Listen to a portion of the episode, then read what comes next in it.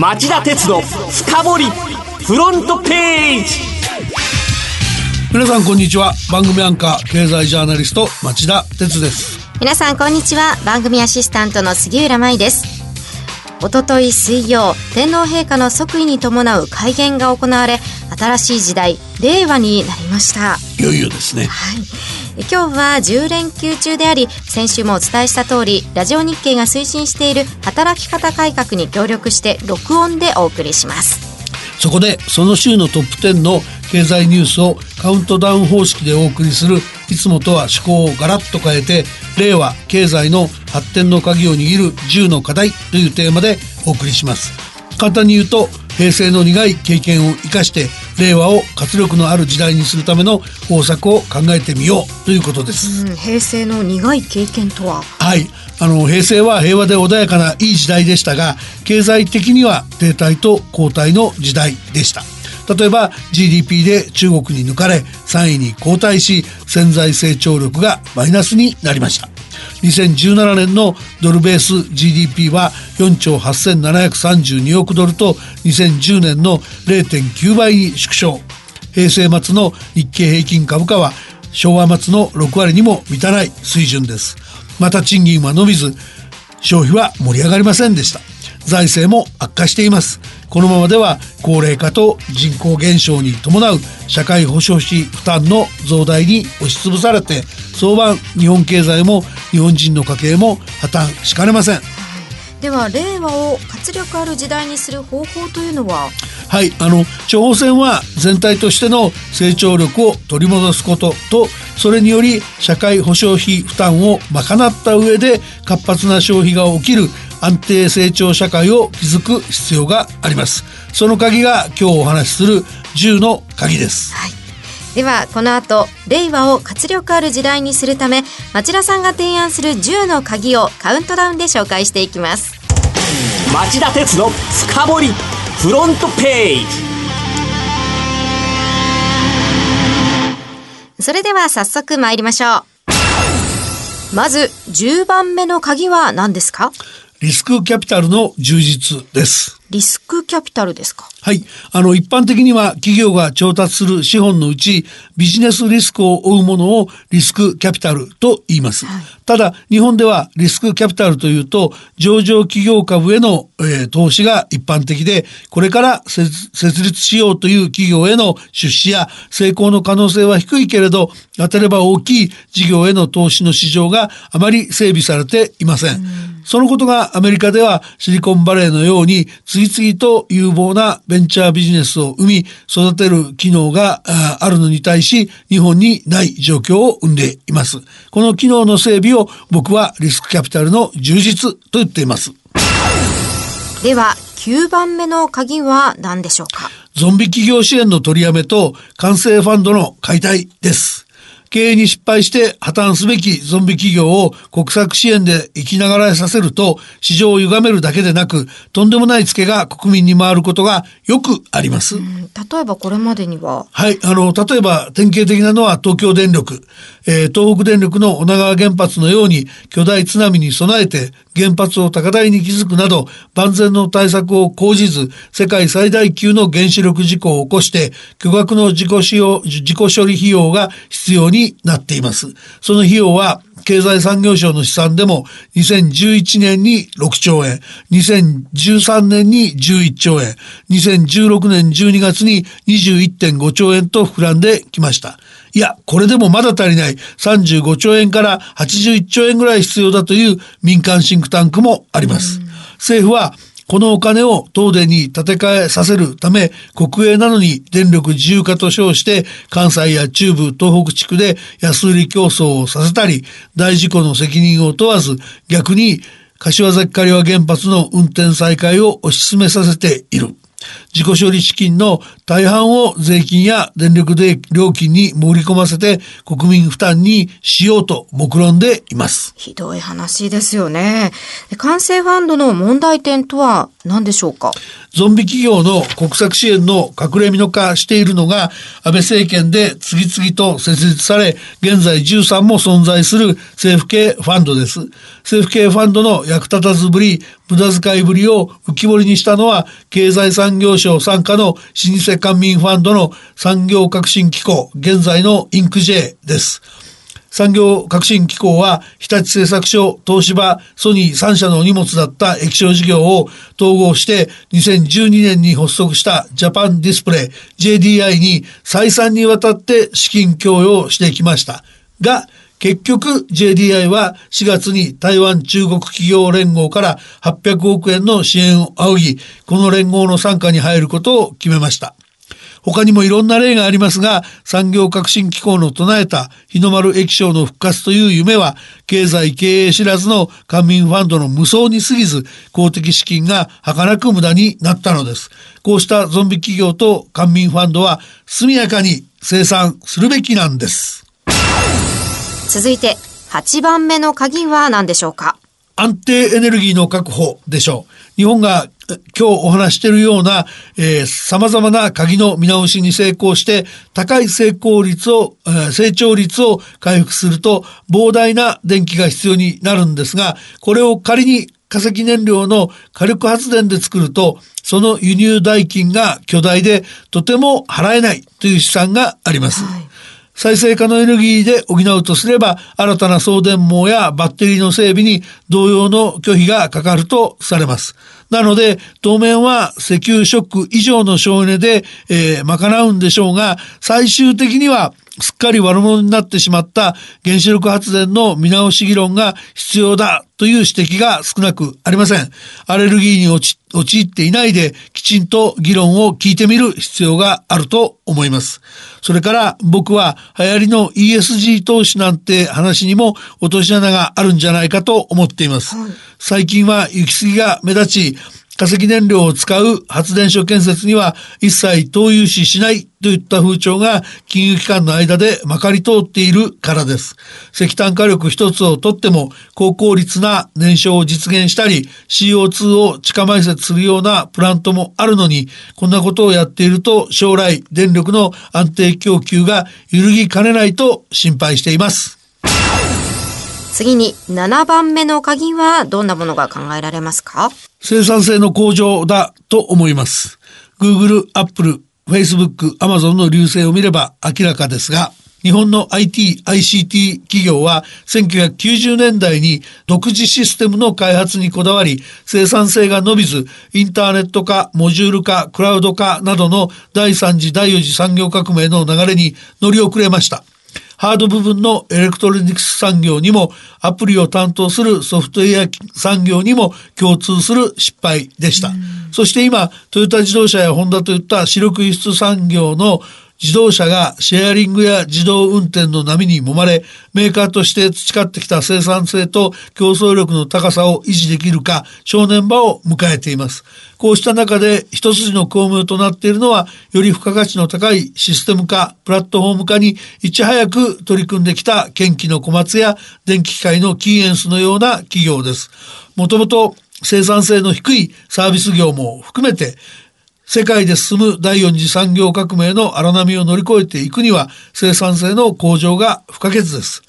現場の労働力削減につながらないような設備投資はご法度だと言っておきましょう。続いて6番目の鍵はどういったものでしょうか？既得権の打破と新規参入の加速だと思います。以前にこの番組で世論党でライドシェアの実証実験をやったアジットというベンチャー企業の話を取り上げたことがあります。あの話のミソは日本ではライドシェアアプリを使って一般のドライバーが自前の車でお客さんを運ぶのは白タク行為に当たるので認められないその感激を塗ってアジットが運賃ではなくて寄付を請う形のライドシェアを工夫して僻地での実証実験にこぎつけたという点でした。これは私が番組に加わる前の話ですけれども、面白そうですよね。そうですね。ただ、あの、実はあの裏には壮大な既得権があって、先進国でアメリカの配車アプリ大手ウーバーが参入できなかった国は、ドイツと日本だけだという話があります。悩ましい話ですが、日本の多くの産業や官庁、政治家は規制を通じてそうした既得権を守ることに躍起で、ベンチャー企業や新産業の障壁だという話がものすごく多いんです。なので、そうした既得権の打破と新規参入の加速が欠かせません。では、5番目の鍵は何でしょうか？過去数年、爆買いと呼ばれ、日本経済を支えたインバウンドの継続的な拡大策の構築だと僕は思います。昨年、訪日外国人を年間3000万人にするという政府の目標が達成され、2020年に4000万人、2030年に6000万人という目標の実現に向けて政府は自信を深めています。2020年の4000万人は東京オリンピックもありますから実現可能性は高いかもしれません。ですが6000万人となると空港の発着枠も航空会社が提供する飛行機の座席数も、国内の移動交通手段も、宿泊施設も、訪ねたい観光地の数も、すべてが足りない。各方面が積極的な投資を実施して、そうしたインフラを整えていくことが不可欠になっています。確かにインバウンドの受け入れ体制の整備は必要だと思います。続いて4番目の鍵は何でしょうか？新産業を育成するために公正競争環境を整備することです。公正競争環境の整備ですか、はいあの、聞き慣れない言葉なんですけど、ええ、市場を支配する力を持っている企業、例えば Google、Apple、Facebook、Amazon といった GAFA と呼ばれるような企業が、その市場支配力を乱用して、消費者の利害を損ねる形で、ライバルの企業活動を阻害することのないようなルール整備が必要だという話です。アメリカではかつてマイクロソフトがこの観点から多くのライバル企業のインターネット閲覧ソフト、ブラウザを自社自社製品と同等に扱うことを求められ、それが契機になってアンドロイドを持つ Google やその持ち株会社アルファベットが今日の流星のきっかけを掴んだのは歴史的な事実です。うん、これも大事なことですね。さあ、CM の後は残り3つの鍵を紹介します。町田鉄の深掘りフロントページいよいよ残り3つの鍵を紹介しましょう。3番目の鍵は何でしょうか？ダイバーシティの活用というか、雇用慣行の改革ですね。はい。念のためにダイバーシティとはどういうことなのか教えてください。はい。あの、もともとは社会的マイノリティの就業機会拡大を意図して使われることが多かったんですが、最近は性別や人種に限らず、年齢、性格、学歴、価値観などの多様性を受け入れ、広く人材を活用することで生産性を高めるマネジメントを指すことが多いです。日本の場合、女性の労働力率が結婚出産期にあたる年代に一旦大きく低下し、育児が落ち着いた時期に再び上昇するという、いわゆる M 字カーブを書くことが知られていますが、これなど欧米ではほとんど解消克服されている問題で、えー、残っている日本にとっては大きな弱点とされています。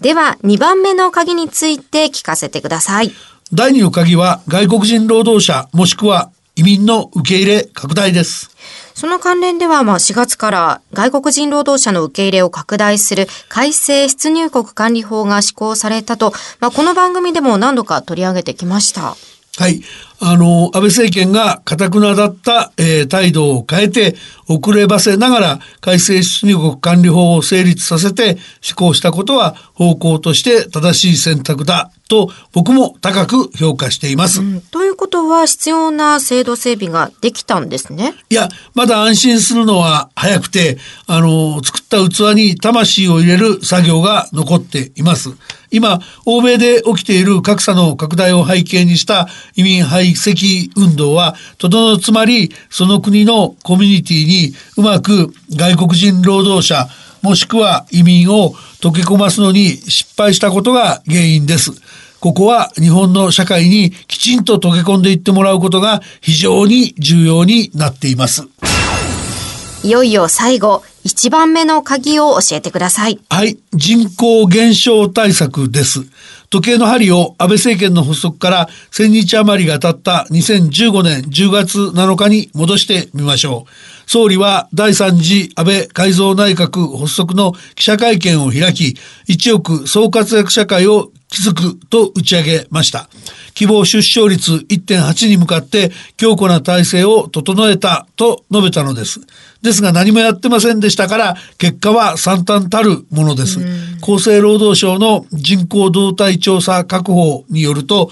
安倍総理が一億総活躍社会構築を宣言した後の2016年と2017年、出生数は2年連続の100万人割れ、一人の女性が生涯に産む子供の数にあたる合計特殊出生率も2年連続で低下し、2017年は1.43に低下しました。どういった対策が考えられますか？老舗の民間シンクタンク日本経済研究センターが2014年2月に公表した長期経済予測2050年への構想最終報告によると日本でも給付や保育助成を毎年7兆円から8兆円に拡充して出生率を2050年までに1.4から1.8まで引き上げることに加えて第二の鍵のところでお話したような、えー、政府の計画を上回る積極的な外国人の受け入れが必要になっています。以上、10の鍵を紹介しました。さて、この後5時35分からの町田鉄の深掘りは、町田鉄の上海取材メモ第3弾として立ち上がる巨大消費市場中国日本航空が社運をかける高価格戦略とはと題してお送りします、はい、簡単に言うと米中経済戦争に伴い減速をする減速する中国経済とか世界の工場中国の終焉といったステレオタイプの、えー、悲観論とは全く違う中国の今日の姿を浮き彫りにしたいと思っています。あの世界経済の行方とか日本の活路を探し求めてる人には、えー、結構大きなヒントになると僕は思っていますのでぜひお聞きください。町田鉄の深掘りフロントページは来週から再びパワーアップしてその週の見過ごしてはいけないトップ経済ニュース10本を生放送カウントダウン方式でお伝えしていきます。それではこの後5時35分に再びお耳にかかりましょう。さようなら。